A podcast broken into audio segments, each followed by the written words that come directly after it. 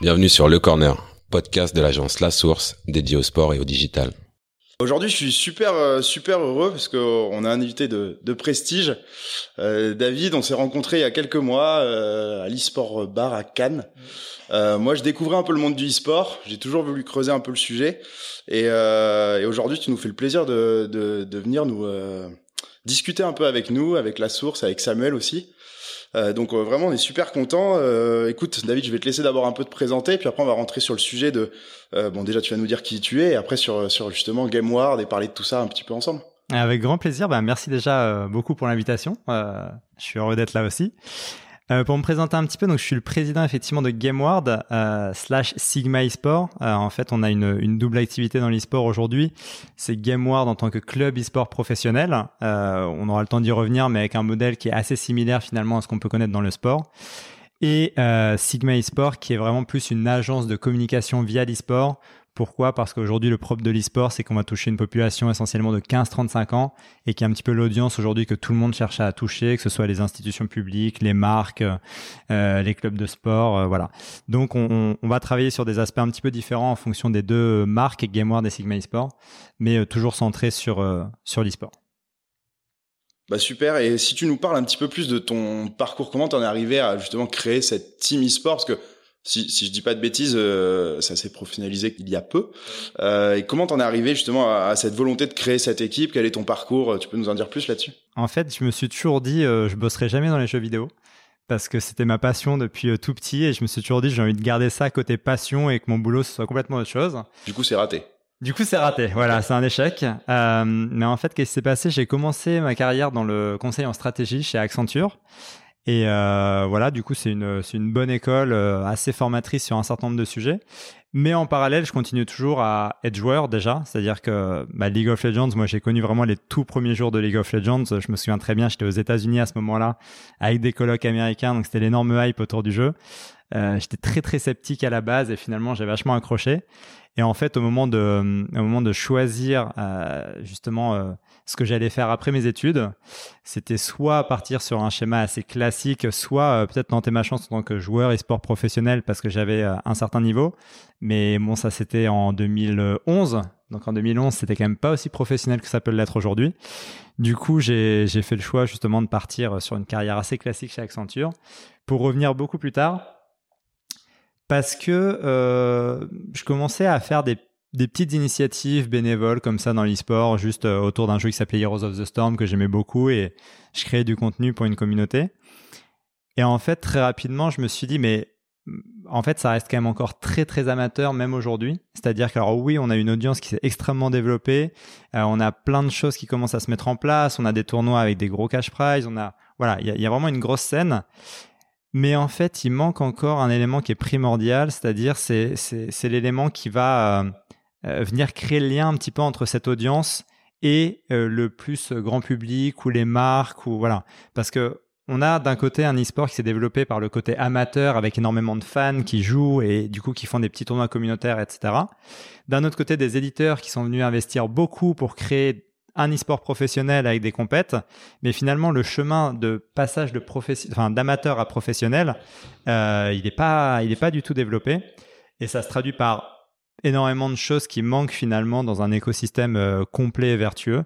Et donc c'est un peu avec ce positionnement à la base que, que j'ai créé, donc avec Arnaud, mon associé, euh, qu'on a créé GameWard en se disant voilà, le but c'est vraiment de réussir à, à créer un projet qui permettent aux marques et aux différents acteurs de s'inscrire dans ce secteur euh, qui est assez obscur d'un point de vue extérieur. Ok, et donc ça a été quoi les premiers pas de GameWard Comment vous avez Comment vous êtes passé à la création? Quels ont été hmm. les premiers pas? Les tout premiers pas, c'est traduit par la création d'une web TV sur Heroes of the Storm. Donc voilà, c'était vraiment un jeu passion pour, euh, pour Arnaud et moi. Euh, et donc c'était une web TV qui était alimentée 12-14 euh, heures par jour et on créait du contenu. Et en fait très rapidement on est on était en partenariat avec euh, Activision Blizzard qui est l'éditeur de, Heroes of the Storm parce que justement on faisait un contenu qui était très quali. Ça a toujours été notre marque de fabrique. On a toujours voulu faire quelque chose de, très propre. Et donc, on a été sélectionné par Activision Blizzard pour être le diffuseur, le diffuseur en fait des compétitions en français C'est-à-dire que eux, toutes leurs compétitions, elles sont au niveau international et elles sont déclinées après dans les différentes langues. Et donc, nous, on avait la responsabilité du broadcast français sur Heroes of the Storm. Tout ça, c'est une, une activité bénévole, enfin, pour le plaisir pendant un certain nombre d'années, parce que avoir du contenu 12 heures, 12, 14 heures par jour, les gens ont du mal à se rendre compte du hmm. travail que ça représente, mais c'est. C'est pas neutre. Ouais. c'est pas neutre et effectivement, c'est entièrement bénévole. Euh, c'est pour ça que, euh, en fait, c'était beaucoup de, de, donc de streamers, comme on les appelle aujourd'hui dans l'e-sport, c'est-à-dire de la, diffusion de contenu en live. Et euh, c'était beaucoup de contenu un peu ce qu'on appelle du let's play, c'est-à-dire c'était que des très bons joueurs du jeu. Donc en fait, on jouait simplement et euh, avec chacun un petit peu sa personnalité, c'est-à-dire soit plutôt fun, soit plutôt pédagogique, soit plutôt voilà, on avait tous un petit peu notre style pour apporter quelque chose. Et en plus, on avait des émissions qui demandaient un petit peu plus de temps euh, de préparation, euh, notamment les broadcasts, puisque les broadcasts internationaux, voilà, fallait très bien connaître toutes les équipes, le circuit, le storytelling. Mais euh, mais ouais, c'est ça, et c'était entièrement bénévole, donc oui, c'est un boulot assez monstrueux. Et du coup, comment t'as fait pour en faire une activité économiquement viable. Là, tu étais sur du bénévolat. Euh, aujourd'hui, vous n'êtes plus des bénévoles, vous êtes une, une, une structure à part entière. Comment t'es passé de ce statut de bénévole à justement à devenir une, entreprise? Ouais. Eh ben, le, le sujet de base, c'était euh, bon bah Heroes of the Storm, c'est cool, on adore le jeu, mais il n'y a pas d'audience. Bon, je caricature un petit peu, mais voilà, c'est à peu près ça. Euh, donc le premier point pour nous, c'était, euh, on, a construit un modèle qui nous permet effectivement d'être intéressant pour des marques. On a montré qu'on savait créer du contenu assez qualitatif, euh, qu'on pouvait attirer justement tout un écosystème autour de nous. Maintenant, l'audience était très faible, donc le but c'était d'aller sur des scènes où il y avait une, une réelle audience. C'est pour ça que début 2018, Là, je parlais de ça, GameWorld c'était créé début 2016 et début 2018, on a choisi de passer en mode club parce qu'en tant que club e-sport professionnel, tu vas vraiment choisir après les scènes sur lesquelles tu te positionnes euh, selon euh, selon plein de critères. Quand tu parles de scène, tu parles de jeux vidéo c'est ça. C'est ça. Une scène une scène compétitive, c'est League of Legends à sa propre scène, Fortnite à sa propre scène. Et, euh, et donc c'était important pour nous, c'était de nous dire bon bah concrètement c'est quoi un petit peu nos objectifs business et quelle scène on va choisir pour aller euh, pour aller toucher tout ça. Et c'est pour ça que, euh, par exemple, League of Legends, c'est extrêmement intéressant parce que c'est l'écosystème qui est le plus construit aujourd'hui en France et en Europe. Donc en fait, là, tu retrouves vraiment le modèle que tu peux avoir dans le, dans le sport traditionnel. C'est-à-dire que tu vas avoir toute ta saison. Donc tout est construit autour d'une saison qui fait euh, 10 mois à peu près. Et euh, donc c'est rassurant pour euh, toi, pour les contrats que tu vas signer avec tes joueurs, pour tes sponsors, pour tout ça, tu peux vraiment construire sur du long terme, sur plusieurs saisons après avec tes partenaires. Euh, Fortnite, par exemple, c'est très différent parce que Fortnite, c'est beaucoup moins construit. Au contraire, c'est plein de tournois un petit peu à droite à gauche. Donc le gros intérêt de Fortnite, c'est que tu as une audience qui est monstrueuse et euh, qui est très jeune, qui est plus jeune que League of Legends en l'occurrence. Donc ça va permettre de faire d'autres choses, ça va permettre de faire des choses de manière un petit peu différente aussi, parce que le côté compétitif sur Fortnite est un tout petit peu en retrait pour mettre plus en avant le côté création de contenu, le côté euh, justement broadcast là aussi, et voilà. Donc en fait, selon les scènes sur lesquelles tu vas, tu vas vraiment avoir un modèle très différent. Euh. Mais du coup, tes enjeux sont toujours un peu les mêmes. Tu parles beaucoup de communauté depuis le début, que ce soit dans l'amateur, euh, dans l'amateurisme au départ, jusqu'à la création vraiment d'une structure. Euh, donc, j'imagine la création de contenu, c'est un des enjeux. Euh, L'autre, c'est le revenu. Hmm. Euh, comment vous gérez tout ça du coup? C'est ça. Ben, en fait, la clé, quoi qu'il arrive, c'est l'audience. En gros, si t'as pas d'audience, t'as t'as bah, rien à faire, t'as pas de modèle parce hmm. que je disais le modèle, il est relativement basé sur celui d'un club de sport. Aujourd'hui, c'est beaucoup de sponsoring, un peu d'événementiel, mais l'événementiel, il est généralement plus géré par les organisateurs de tournois, pas par les équipes directement. Euh, tu vas avoir des droits médias, mais pareil, les droits médias, tu vas y avoir accès quand tu es dans les plus grosses ligues internationales, quand tu es euh, en contrat avec les éditeurs. Euh, donc, tu, vas avoir du merchandising. En fait, quasiment tous tes flux de revenus vont être quand même très orientés sur le fait que tu es à un moment de l'audience ou pas, une communauté. Donc, c'est pour ça que dans toute une première période, le but, c'est vraiment de réussir à construire cette communauté avant de te poser la question de comment tu vas la monétiser. Euh, et donc, nous, on en est vraiment là à continuer à développer au maximum cette audience au niveau français puis international. Et comment tu la développes du coup? Et comment tu la développes? Alors, justement, euh, l'aspect performance, c'est forcément une clé. Notamment, par exemple, sur un jeu comme League of Legends, tu vas te faire connaître quand tu fais des performances. Voilà. Sur Fortnite, comme je disais, ça peut être un petit peu différent. C'est-à-dire que nous, on, on prend beaucoup plus l'aspect euh, communautaire sur Fortnite. C'est-à-dire qu'on va créer des tournois pour les fans, on va, on va diffuser des contenus, on va diffuser des, des tournois qui sont organisés parfois par des tiers, mais qu'on va commenter, etc. On va créer pas mal de snack content euh, autour du jeu, autour des news, autour de ce qui fait parler euh, finalement sur la scène Fortnite. Donc en fait, c'est toujours ça. Après, c'est vraiment euh, à quoi s'intéresse ton audience. Euh, donc principalement les jeux vidéo forcément sur lesquels ils sont positionnés, mais aussi travailler après plus sur toute la culture, un peu euh, la culture pop, geek, etc. qui tourne autour et qui vont faire que tu que tu arrives à créer une marque euh, qui va pas être entièrement dépendante de ses résultats, mais qui va être beaucoup plus euh, large que ça. Et juste moi, si je peux revenir euh, sur un point un petit peu en avant, parce que sur la structuration, on a vu que des équipes comme Team Vitality avaient levé énormément de, de fonds et créé du contenu, créé cette narration pour avoir justement une grosse audience que tu construis. Comment vous êtes structuré, vous, côté GameWorld Quelle est la stratégie de la, la- de la structure et de l'équipe Mm. de manière générale? Et comment vous arrivez à vous donner le temps euh, de créer cette communauté? C'est c'est une très bonne question parce qu'effectivement, euh, il y a un fait dans l'e-sport, c'est que, enfin, comme dans beaucoup de boîtes, mais tu as quand même une grosse période d'investissement avant de pouvoir monétiser tout ça. Euh, parce que même quand on parle sponsoring, il y a une question de l'audience, mais il y a aussi une question de marque, une question de projet, et tout ça, ça se crée pas du jour au lendemain, donc il, faut forcément investir euh, de manière assez importante avant. Euh, donc nous, pendant un peu moins de deux ans, pendant un peu moins de deux ans, on a vraiment travaillé en tant que euh, on, a, on, a- on était quatre, concrètement, Mhm. on était quatre à temps plein et on a, on a pas mal travaillé sur euh, les différents sujets justement de construction d'équipe, de construction des aspects de performance, sur euh, les bases de la communication, de la stratégie de marque, etc. Et en début d'année, là, enfin fin d'année dernière, on a levé un million d'euros pour accélérer un petit peu sur tout ça, pour renforcer notre équipe de communication, pour renforcer nos performances sur les différentes scènes et euh, pour pouvoir accélérer. Et là, tu vois, bon, en plus, on a fait ça euh, forcément pendant l'année de Covid, donc c'est pas la meilleure année pour nous non plus, euh, même si c'est au global une année assez, intéressante pour l'e-sport parce que c'est une activité qui s'est pas arrêtée. Euh, malgré tout, il y a une réalité en face, c'est que comme la plupart des revenus viennent du sponsoring, c'est quand même un petit peu à l'arrêt aussi parce que la plupart des marques n'investissent plus ou de manière beaucoup plus frileuse. Euh, mais en fait, c'est vraiment ça l'idée, c'est que nous, pendant six mois, on a construit toutes les bases de, de notre projet là. Et euh, on rentre euh, bah voilà, un petit peu plus tardivement que prévu dans une vraie phase de commercialisation maintenant, parce qu'on a plein de choses à raconter à des sponsors potentiels, euh, de par notre positionnement, de par ce qu'on a construit depuis le début de l'année notamment, etc. Mais, mais, mais voilà, et pour compléter, effectivement, euh, aujourd'hui, tu es forcément obligé d'investir quand même pas mal avant de réussir à avoir un modèle qui est pérenne parce qu'un modèle pérenne, il y a très peu d'équipes e-sport aujourd'hui euh, en Europe ou dans le monde qui réussissent à en avoir un, parce que l'écosystème est quand même toujours en développement. Ouais. Et, euh, et du coup, ça prend du temps. Ouais, je pense qu'on y arrivera un petit peu plus tard, mais justement cette notion de création de valeur chez les équipes, là où euh, la, la création de valeur, je la trouve vachement centralisée pour le moment entre les organisateurs d'événementiels et les plateformes de diffusion. C'est super intéressant de voir comment vous allez tacler le sujet en ayant le modèle, du sport traditionnel qui a été longtemps fondé sur juste les revenus de droit télé et les revenus de, euh, euh, sponsoring. Comment vous, avec euh, cette, visibilité-là, vous allez construire un écosystème où bah, vous allez créer d'autres sources de revenus pour pérenniser, de pas être dépendant de, peu de moyens de rentrée d'argent?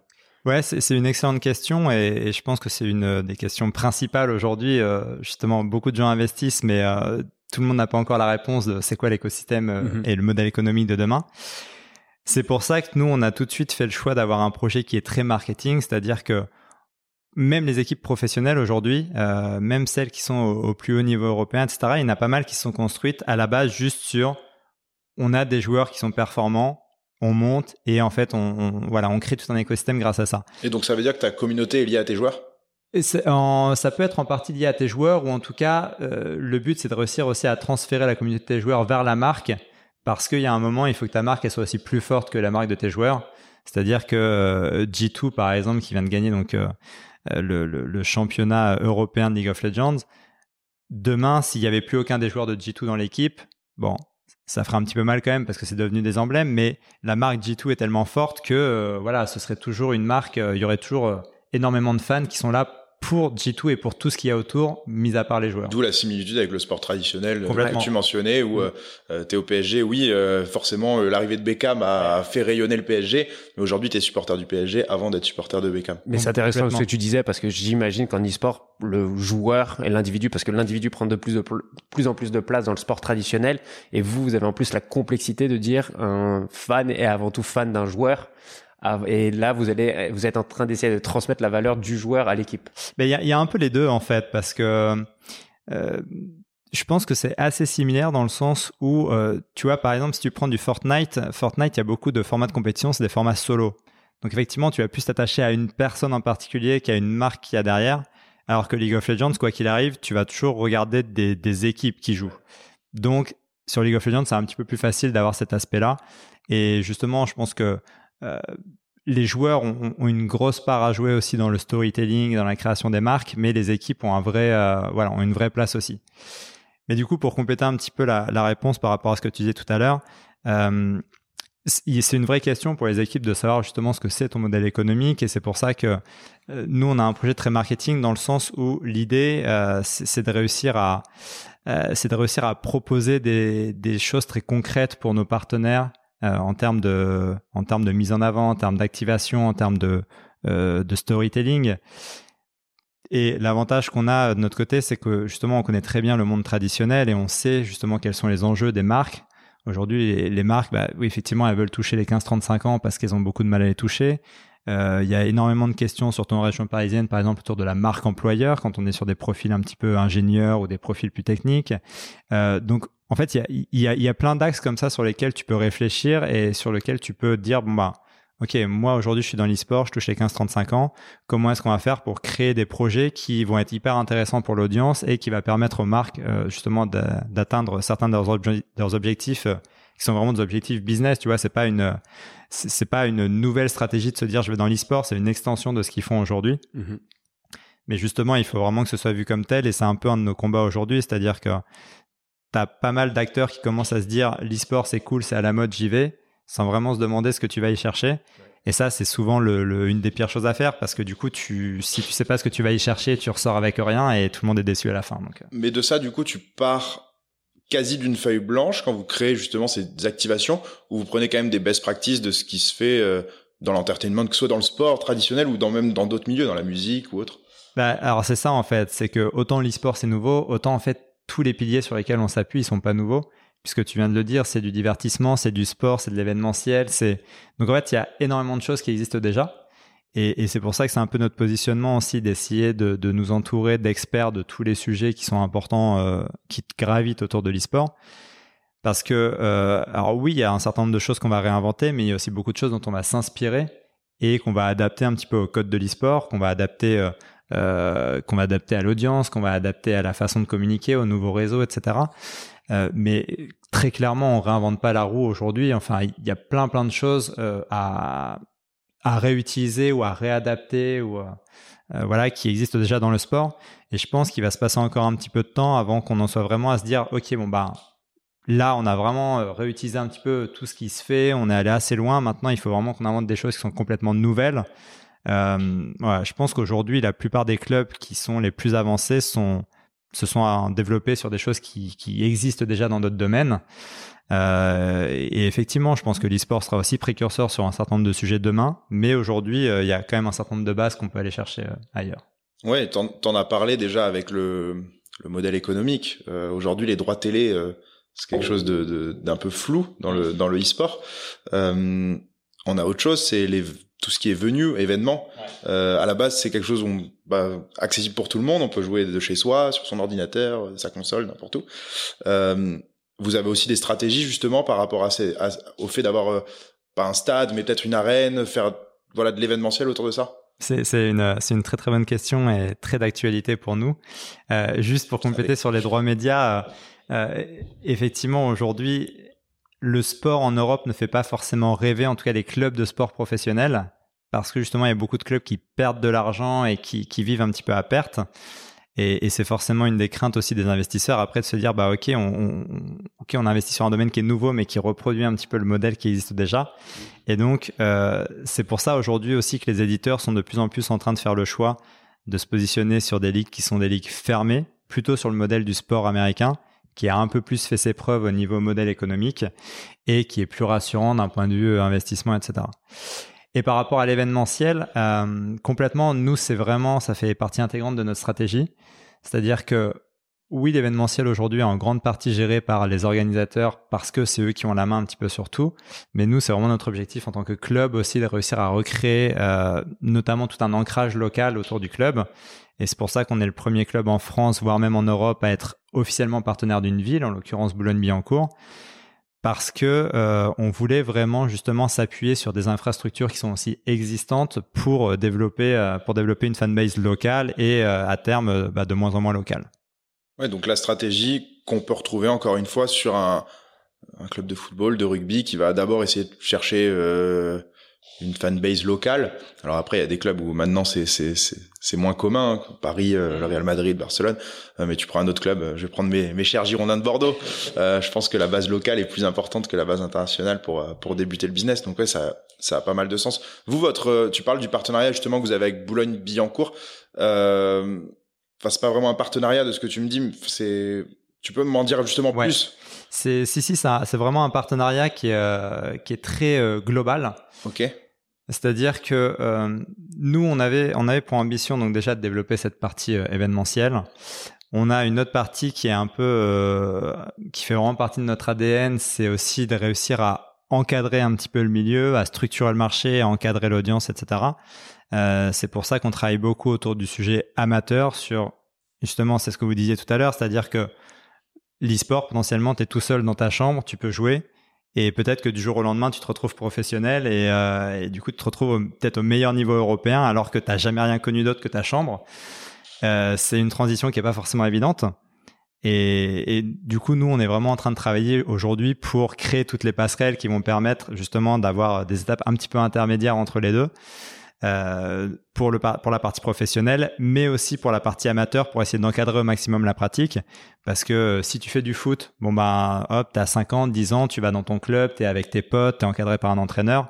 Ça aujourd'hui dans l'e-sport tu l'as pas, c'est t'es tout seul dans ta chambre et point C'est marrant que tu dis ça parce que j'étais en train de me dire d'un côté, je trouve ça stratégiquement super intéressant d'être adossé à Boulogne-Billancourt de, de par son positionnement ouest parisien, grosse ville qui n'a pas une grosse euh, structure sportive, donc il y a, y a tous les éléments. Et de l'autre côté, je me suis dit, mais le public e-sport est vachement frivole dans le sens où tu vas pas recruter une équipe et leur demander de venir emménager à Boulogne parce que toi, ton objectif, c'est d'avoir le meilleur japonais, le meilleur indien et le meilleur américain dans ta team. Et donc, je me suis dit, dur à créer la passerelle entre ce sentiment d'appartenance et cette collaboration avec une ville et ce public qui est par nature très euh, digital et dispersé. Alors c'est- une très bonne remarque justement.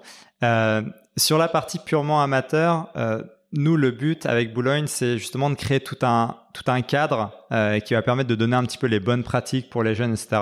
C'est pour ça qu'au mois de juillet, là, on a ouvert euh, euh, un club e-sport municipal à destination des jeunes de la ville pour qu'ils viennent découvrir un petit peu l'e-sport ou qu'ils progressent voilà, en fonction de l'âge qu'ils ont. Euh, et le tout en étant encadré et en évitant les potentielles dérives que tu peux avoir autour du secteur, parce que comme sur tout, il peut y en avoir. Et sur la partie professionnelle, euh, bah en fait, si nous, on va demander à nos joueurs professionnels de venir s'installer à Boulogne-Billancourt, euh, oui, on fait un petit peu tout à l'envers par rapport au sport. On n'aurait potentiellement pas besoin. Mais aujourd'hui, pourquoi on le fait? Parce que on est persuadé que c'est important pour la performance. C'est-à-dire qu'aujourd'hui, nos joueurs professionnels, ils sont encadrés par euh, un préparateur physique, un préparateur mental, par un ostéo, par un nutritionniste. Euh, parce que tout ça, c'est les petits éléments, les petits plus euh, qui vont faire la différence in fine. Et, on est persuadé que tu peux pas tu peux pas sur le long terme être bon si tu es juste assis dans ta chambre 15 heures par jour et avoir aucune hygiène de vie, avoir aucun aucun rythme. Donc ça c'est un peu euh, c'est un peu notre croyance à nous, hein. elle est pas encore euh, elle est en train de se développer aujourd'hui dans l'e-sport mais c'est pas encore complètement la norme. Ouais, ça doit rassurer quelques parents quand même d'un point de Et vue c'est- ça éducatif. Je pense C'est que ça. ouais, Voilà. d'avoir un cadre, bah, c'est comme le centre de formation au foot, parce que tu, au final, tu vas quoi, à 12, 13 ans. euh, Mais tu as déjà une certaine crainte dans les, enfin, pour un parent laisser son fils partir. Alors tu as la perspective économique à moyen terme, mais pour avoir été dans une famille où mon frère est parti tôt, cette crainte-là, elle existe déjà dans le domaine Ouais. du sport. Alors se lancer dans l'e-sport avec le manque de enfin de, de, de visibilité et en plus le postulat fondamental de beaucoup de parents que ton enfant doit pas passer trop de temps devant un ordinateur. Hmm. J'imagine qu'il y a des, il y a des. C'est bah, c'est une très très bonne remarque. C'est pour ça que nous, tout ce qu'on fait depuis le début, déjà, ça vient jamais au détriment du système scolaire. C'est-à-dire qu'aujourd'hui, justement, comme on n'a pas de centre de formation, euh, on n'a pas de joueurs mineurs à temps plein, Mhm. ce qui n'est pas le cas de toutes les équipes. Mais voilà, nous, on n'a pas envie de, de sortir des gens avant le bac euh, sans avoir euh, sans avoir de diplôme, etc. Donc, on le fera le jour où on pourra accompagner justement des plus jeunes sur un, un modèle e-sport études avec le système scolaire plus la montée en compétences euh, au niveau e-sport. Mais je suis d'accord avec toi, c'est un peu aujourd'hui on a un gros gros travail à faire de toute façon sur l'évangélisation, sur la démocratisation de la pratique et euh, et sur la dédiabolisation un petit peu du secteur, c'est-à-dire que l'e-sport hérite beaucoup de l'image du jeu vidéo, forcément, puisque ça s'appuie dessus. Mais c'est vrai que le jeu vidéo, t'as beaucoup plus. voilà, tu peux très bien avoir un jeu vidéo où c'est un jeu vidéo solo, où t'es vraiment tout seul dans ta chambre, etc. Donc où tous les clichés peuvent un peu s'appliquer. L'e-sport, t'es sur un domaine un petit peu différent parce que tu joues avec des gens, tu joues contre des gens. euh, L'audience adore se retrouver pour regarder des matchs, que ce soit en virtuel ou en physique. Euh, tu as des stades aujourd'hui qui sont des stades de sport qui sont remplis pour de l'e-sport. Mhm. Donc en fait, il y a énormément de dimensions sociales et culturelles qui, qui sont euh, euh, hyper intéressantes dans l'e-sport et qui, qui changent un petit peu le, le prisme. Euh, après, quoi qu'il arrive, voilà, il y a encore beaucoup de travail justement sur euh, euh, sur l'usage excessif des écrans, sur plein de sujets sur lesquels nous on travaille pour essayer de rassurer les parents et de montrer que c'est c'est pareil dans le sport, t'as une pratique excessive, à 25 ans tu peux être flingué et voilà. Donc c'est vrai qu'on n'en parle pas spécialement puisqu'il y a le côté physique dans le sport, donc c'est tout de suite plus rassurant. Il y a la, il y a la pratique, tu dis que c'est plus sain. Donc euh, c'est à nous de, mon- de montrer maintenant comment dans l'e-sport tu peux réussir à avoir une pratique équilibrée et justement qui chez nous est beaucoup liée à tout l'écosystème et toute l'hygiène de vie qui vient autour Mhm. euh, pour avoir un, un discours qui est rassurant et, et justement euh, euh, pouvoir encadrer des jeunes professionnels ou amateurs de manière euh, sereine. Mais du coup, le- l'enjeu pour vous, il est double. C'est en fait, vous devez éduquer votre communauté et en même temps euh, devenir un secteur qui crée des revenus et qui crée du business. Donc en fait, vous avez vraiment ce double enjeu. On a un double enjeu, mais qui, in fine, je pense, est assez euh, proche. C'est-à-dire que euh, tout ce qu'on fait pour la communauté, l'audience, le secteur, finalement, c'est des choses qui sont aussi importantes, par exemple, pour les sponsors. C'est-à-dire que les sponsors, c'est pareil, tu vois, ils arrivent dans l'e-sport et ils se disent, ben, enfin, c'est un secteur que je connais pas, qui est hyper obscur, je vois les dérives qu'il peut y avoir, etc.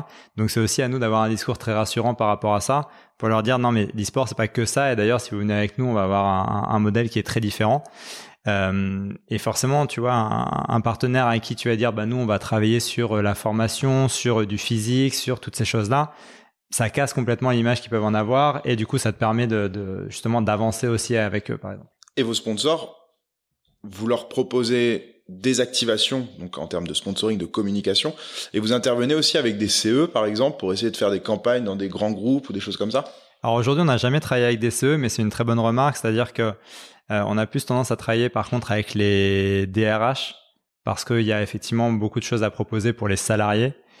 Et euh, voilà, que ce soit en termes de marque employeur, en termes de, en termes de recrutement, etc. Il y, a, beaucoup de leviers qui sont à utiliser au travers de l'e-sport euh, sur ces sujets-là. Donc euh, clairement, en fait, quand on parle partenariat, on, on est très loin d'avoir juste de l'affichage logo sur le maillot et basta. Parce que ça, c'est même presque pas ce qui a le plus de valeur pour la plupart des partenaires avec qui on travaille. Donc c'est pour ça qu'encore une fois, c'est hyper important pour nous de bien comprendre les enjeux de nos partenaires et de leur créer un projet sur mesure qui va vraiment répondre à des objectifs très spécifiques. Ouais, c'est assez clair. Et du coup, si on récapitule un petit peu, euh, là, on a parlé de pas mal de, de points communs avec le sport traditionnel. Désolé, je reviens souvent au sport Mais traditionnel, mais, mais tu sais d'où on vient, c'est pour ça. Euh, en revanche, il y a des grosses différences. On a parlé des droits télé, notamment. Euh, il y en a d'autres. Est-ce que tu peux nous expliquer justement ce qui est vraiment différent entre le monde euh, que vous vivez, vous, dans le dans le e-sport J'essaie de pas faire la faute avec du e-sport. Hein. Tu m'as tu m'as corrigé avant quoi, avant de venir aujourd'hui. Euh, et le sport traditionnel, du coup. Ouais. Alors c'est- vrai que de toute façon le parallèle avec le sport il- il est toujours fait, il sera toujours fait parce que je pense que euh, j'ai tendance à penser que les deux secteurs sont pas forcément concurrents, mais qu'il y a en revanche énormément de choses communes à travailler ensemble. Oui, on le voit d'ailleurs avec des équipes euh, de football qui ont créé leur, euh, leur équipe de e-sport. On a le mm. PSG, on en a beaucoup en Allemagne. Euh, voilà, il y a quand même déjà des similitudes. C'est ça.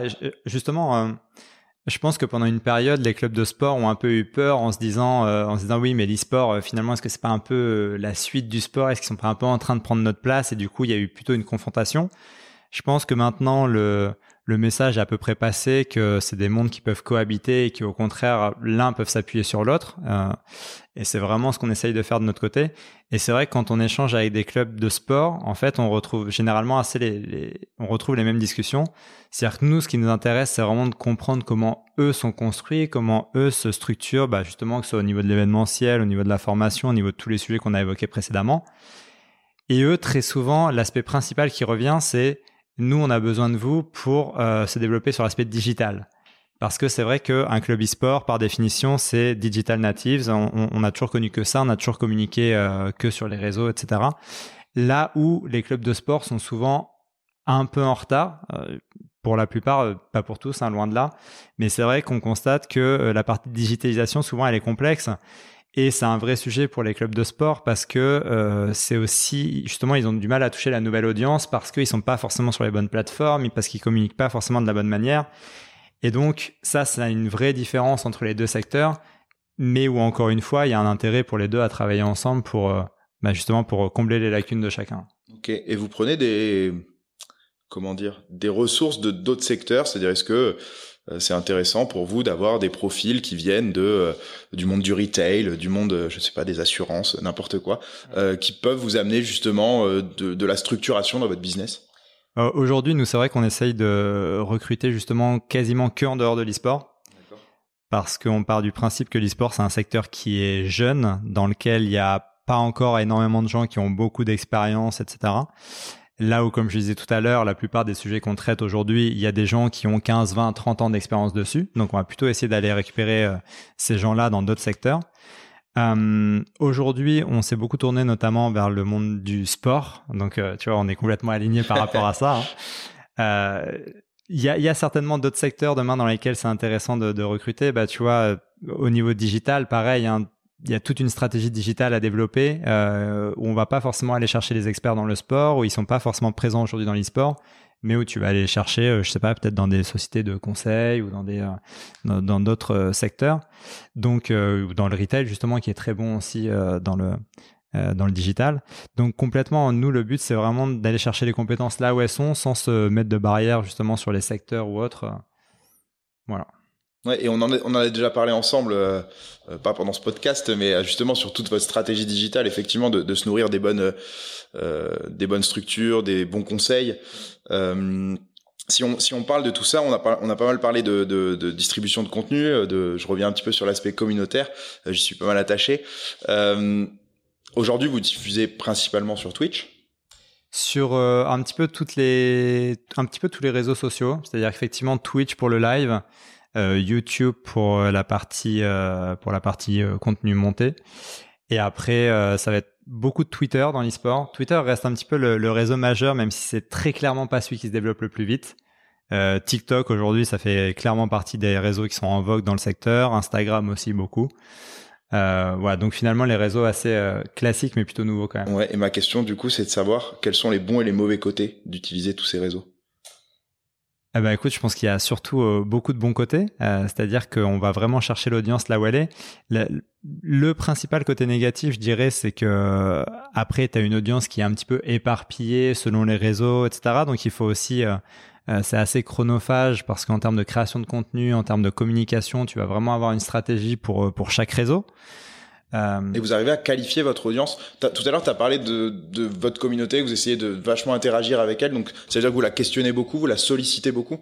Alors effectivement, on, on est euh, ça, ça fait vraiment partie de, de notre façon de fonctionner, c'est qu'on est beaucoup en interaction avec notre communauté. Maintenant, ta question, elle est complètement pertinente parce que justement, c'est l'autre défaut un petit peu des réseaux sociaux, c'est-à-dire que ton audience, elle n'est pas non plus ultra qualifiée. C'est assez difficile de, de, de savoir précisément euh, quelles sont euh, les tranches d'âge, les centres d'intérêt, etc., etc. de, de ton audience. Euh, donc ça, c'est aussi un sujet justement sur lequel bah, nous en particulier, on est en train de se pencher pour savoir comment faire justement pour Ouais, avoir quelque chose de plus quali. C'est ce que j'allais dire parce que tu disais tout à l'heure que l'e-sport était en, était en avance par rapport au sport sur la partie digitale. Je trouve que la- l'avance que vous avez, c'est que vous avez compris que c'était des plateformes de distribution, que c'était votre nouvelle chaîne télé finalement ces réseaux sociaux. Mais en fait, le parallèle que je vois beaucoup avec le domaine du sport, c'est dans le sport, les grosses institutions commencent à se demander comment récupérer plus de données qualifiées sur ces utilisateurs parce que fondamentalement, c'est leur fonds de commerce à, à long terme. Et vous, c'est un petit peu la même chose parce que vous mettez énormément de contenu sur les réseaux sociaux, vous avez un énorme reach qui vous permet d'attirer des sponsors et dire qu'il y a de la valeur, mais fondamentalement, qu'est-ce qui fait selon toi que, enfin, tu as dit tout à l'heure que vous étiez en avance par rapport au domaine du sport sur la partie digitale.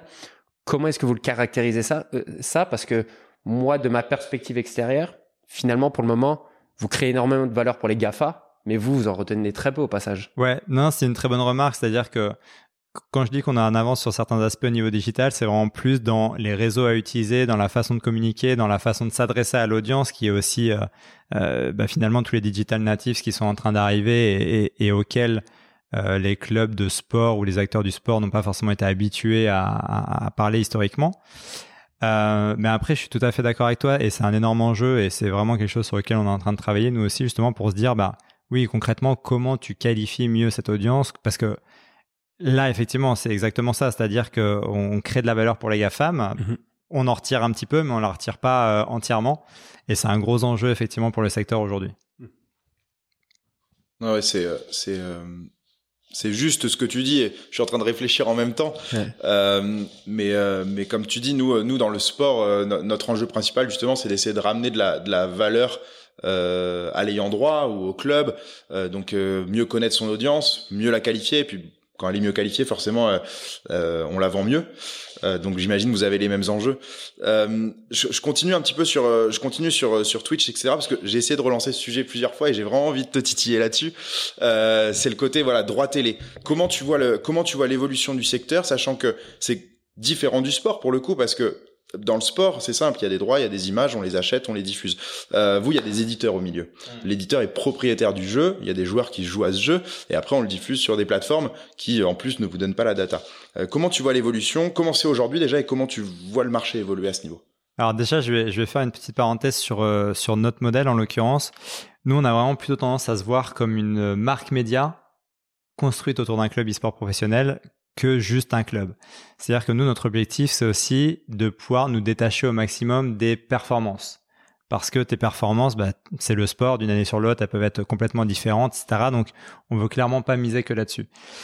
Ce qui fait que, en fait, notre modèle, il est basé euh, à la fois sur la performance, mais aussi beaucoup sur le divertissement de manière beaucoup plus globale.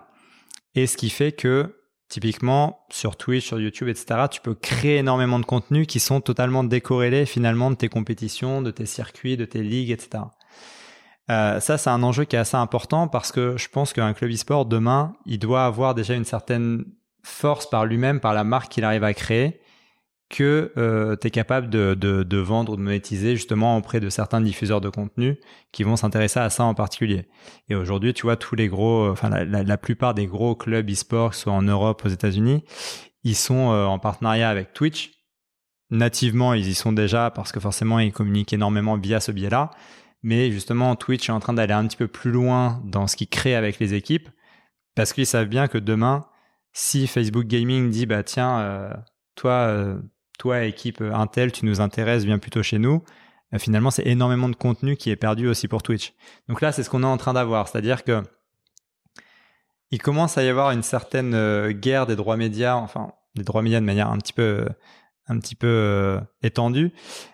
C'est-à-dire que même pour la création de contenu au quotidien, tu as de plus en plus de rachats de contrats sur des influenceurs, sur des équipes, sur des choses comme ça, parce que finalement, c'est ceux-là qui vont créer le contenu via les plateformes dont on est en train de parler tout à l'heure, que ce soit Twitch, soit YouTube, que ce soit Facebook, etc. Euh, donc, il y a une vraie valeur déjà de la part des marques intrinsèquement par rapport à ça. Et donc, c'est les plateformes qui rachètent. Euh... Alors, en fait, aujourd'hui, tu, tu as, euh, par exemple, Mixer, qui était la plateforme Oui. de Microsoft, qui a fermé ses portes il y a peu. Mhm. Euh, ils avaient justement racheté des contrats des gros influenceurs pour qu'ils viennent diffuser chez Mais eux. sur une durée limitée, j'imagine.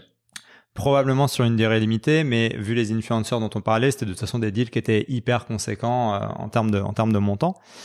Euh, mais effectivement, en fait, c'est ça, c'est-à-dire que euh, là où aujourd'hui, par exemple, les clubs de sport sont parfois en train de créer une chaîne télé ou autre pour étendre un petit peu leur leur, leur diffusion, comme tout le monde dans l'e-sport est déjà en train de diffuser, la question après c'est bah, c'est toujours un rapport de force. C'est-à-dire qu'au bout d'un moment, si tu es suffisamment puissant, c'est bah, finalement qui est-ce que ça intéresse ce contenu-là et qui va peut-être me payer, tu vois, pour, pour pouvoir le diffuser.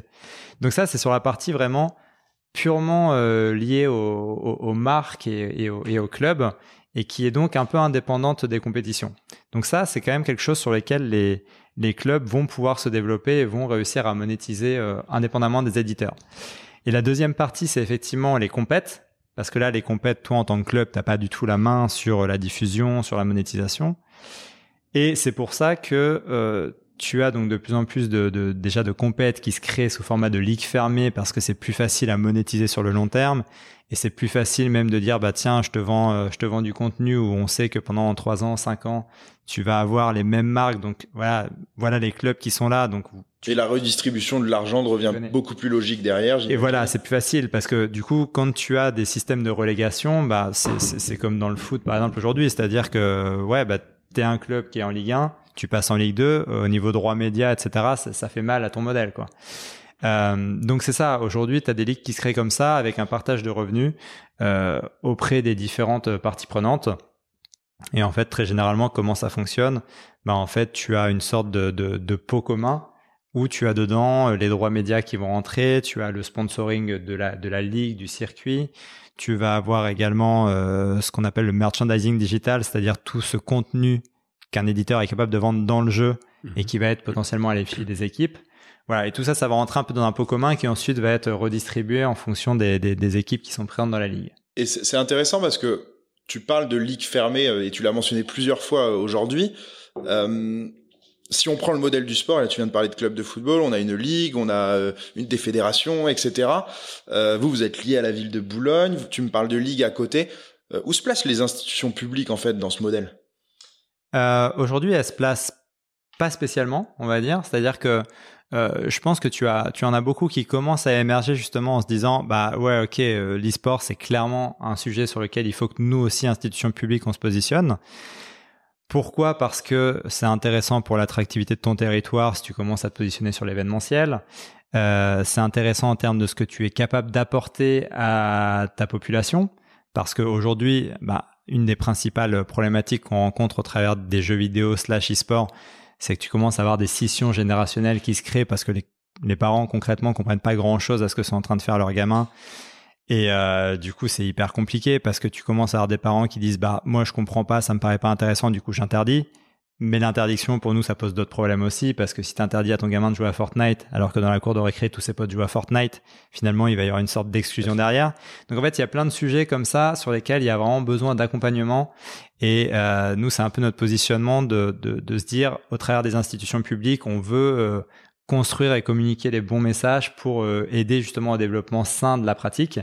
Et je pense qu'aujourd'hui, c'est essentiellement là qu'elles doivent se positionner, les institutions publiques, sur euh, bah, finalement combler un petit peu le manque euh, qu'il y a aujourd'hui dans l'e-sport, qui est le fait qu'il n'y ait pas de club e-sport amateur en tant que tel, comme on peut, quand on en parlait tout à l'heure dans le sport. Et donc c'est pour ça que nous, c'est vraiment la première brique qu'on a construite avec Boulogne, parce que bah, parce que c'est primordial justement au développement d'une pratique équilibrée. Ouais, et puis c'est lié, euh, si on appelle tous les ministères, on pourrait appeler euh, le sport, l'éducation nationale, même la santé, du coup, parce que j'imagine que rester 15 heures euh, devant son ordi, c'est pas forcément bon pour, pour le dos et, et autres muscles. donc ouais, il y a pas mal de, de sujets là-dessus. c'est assez intéressant ce que tu dis, et, et finalement, on, on comprend dans notre échange que tout est encore en train de se créer. du coup, j'ai deux questions pour toi, mais je en une fois. la première, c'est comment tu vois le e-sport évoluer sur les prochaines années Et après, comment tu vois GameWard évoluer dans ce milieu? Très bonne question. Alors, je vais commencer par répondre par la deuxième. Euh, à la deuxième. Nous, très clairement, chez GameWard, l'objectif aujourd'hui, c'est de nous positionner parmi les principaux clubs européens parce que euh, le fait est qu'aujourd'hui, t'as pas de, beaucoup moins de barrières, de barrières euh, physiques, ou en tout cas, t'as pas de limite physique dans la pratique de l'e-sport. Donc c'est pas comme au foot, ok, tu peux avoir ta ligue française, bah ouais, très bien, ta, ta ligue française, elle va tourner très bien toute seule, etc. Concrètement, aujourd'hui, une ligue française sur League of Legends, elle va être vachement en compétition avec les autres ligues nationales, mais surtout les ligues européennes. Euh, et donc, en fait, tous les circuits aujourd'hui sont en train de se construire autour des ligues européennes essentiellement. Et, euh, et encore une fois, si tu veux avoir un business model qui est équilibré avec notamment ce partage de revenus, avec euh, des sponsors majeurs, etc., bah on considère aujourd'hui que c'est très important d'être parmi les clubs euh, majeurs en Europe, justement. Donc ça, c'est vraiment euh, notre vision et nos ambitions pour les prochaines années d'aller nous positionner euh, sur euh, sur le, le, top Europe. Ça engendre quoi chez vous? C'est des revenus qu'il faut aller chercher en plus? C'est des inscriptions ça... dans des ligues particulières? Ouais, alors ça engendre surtout un peu d'investissement, forcément, parce que ça veut dire qu'il faut accélérer en termes de communication, il faut accélérer en termes de performance, il faut potentiellement effectivement. Faut qu'on fasse un appel vice, etc. Maintenant, tu peux. Hein, bon, c'est en cours. il faut potentiellement effectivement euh, aller chercher des, des, investissements supplémentaires pour entrer dans les ligues fermées. Donc voilà, donc pas mal d'investissements euh, dans un premier temps pour réussir à atteindre un, un rythme un peu de croisière où là, tu as ton modèle qui est équilibré, où tu peux commencer à, à, à tirer vraiment des, des, revenus intéressants. Et par rapport à ta deuxième question sur euh, vers où se dirige l'e-sport aujourd'hui, ben, déjà c'est ce qui est hyper intéressant, parce qu'on est quand même dans un milieu qui est relativement nouveau, bien qu'il s'appuie sur énormément de choses connues. Et énormément de choses que tu peux faire euh, de manière tout à fait euh, exclusive ou en étant précurseur parce que parce qu'il y a tout à inventer. Euh, tu disais tout à l'heure, même au niveau du digital, tu vois, il y a, y a plein plein de choses à faire. Et c'est ce qui est intéressant, c'est que pour te développer, tu dois pas te dire ah bah tiens j'ai vu comment eux ont fait, je vais me développer de la même manière. C'est tu peux vraiment choisir ton chemin et et, te développer de la manière la plus pertinente qui te semble. Et je pense que l'e-sport va encore connaître pas mal de pas mal de changements parce que là où on fait beaucoup le parallèle sport e-sport avec les plus gros détracteurs qui vont dire oui mais l'e-sport c'est pas du sport, il n'y a pas d'activité physique, etc. Ben en fait même ce critère-là, je pense qu'il va être amené à évoluer parce que un des avenirs de l'e-sport c'est aussi la réalité virtuelle, je pense. Et la réalité virtuelle, bah, du coup, tu te retrouves en situation d'effort physique, et euh, de, de, de mouvements. Et finalement, tu vas avoir des entraînements qui vont peut-être se rapprocher encore beaucoup plus d'entraînements de sport, pourquoi pas. Euh, donc voilà, ça pour moi c'est un des gros axes, la réalité virtuelle. Je pense qu'il va se passer encore un petit peu de temps quand même, parce que là aujourd'hui on, est à un stade où c'est très loin d'être répandu dans les foyers des uns et des autres. Donc le temps que ça se mette en place, que, que tu puisses avoir des vraies compètes, que tout soit fiable, ça va prendre encore quelques années. Euh, je pense que le jeu mobile va aussi prendre énormément de place. C'est-à-dire qu'en Asie, c'est déjà, euh, en Asie, on remplit vraiment des stades pour des mecs qui sont euh, en train de jouer sur leur, euh, sur leur téléphone. C'est, c'est, c'est, ça paraît déjà fou de se dire que tu remplis un stade pour des mecs qui sont en train de jouer sur leur PC, mais ça peut être encore un stade de, un stade d'après quand tu es sur mobile. Donc ça, pour moi, c'est un peu deux des, deux des grands axes déjà en termes de pratique de l'e-sport. Et, euh, et après, en termes de fonctionnement, bah, mine de rien, je pense qu'on va quand même de plus en plus aller aussi vers un e-sport euh, local, que ce soit pour le côté amateur, mais aussi pour le côté professionnel. Qu'est-ce que tu entends par e-sport local? E-sport local dans le sens où, euh, bah, tu vois un petit peu ce qu'on est en train de faire avec Boulogne-Billancourt, c'est-à-dire que tu vas commencer à faire des événements qui sont plus à portée locale ou, enfin voilà, un petit peu plus large, mais en tout cas pour une audience physique qui va se déplacer, qui va venir sur place. Parce qu'encore une fois, c'est ça l'e-sport, c'est que c'est hyper social et du coup, alors oui, t'es fan d'e-sport, t'es super content une fois par an d'aller sur un événement majeur qui va être euh, euh, avec des dizaines de milliers de personnes et tout, mais il y a un moment, je pense que tu as envie de consommer aussi de manière un petit peu plus régulière euh, ce, contenu-là.